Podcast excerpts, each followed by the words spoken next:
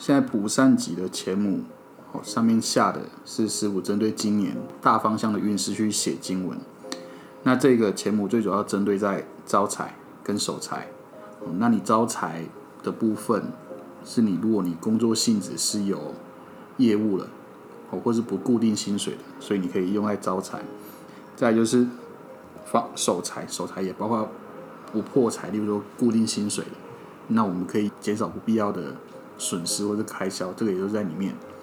然后这用法嘞，就是你要建议随身携带，放在皮包里，好，或是你随身物品里都可以。然后建议每个月可以回来拿钱母回来绕香炉，哦，这个动作是你可以净化，也可以祈求，哦，那祈求愿望以一个月到三个月以内的为主，哦，这个愿望希望是可行的，然后不要太太久的，哦，然后呃要清楚的，那你现在求的方法要循序渐进。哦，例如说有些事情它可能需要一点时间去去改变，哦，所以我们可能就要设定怎么求。那求的部分如果有问题，可以找我们线上的专人，我们可以引导你，哦，帮帮你分析，然后问师傅看怎么求，会比较清楚或是比较明确，那你会比较快感觉到改变。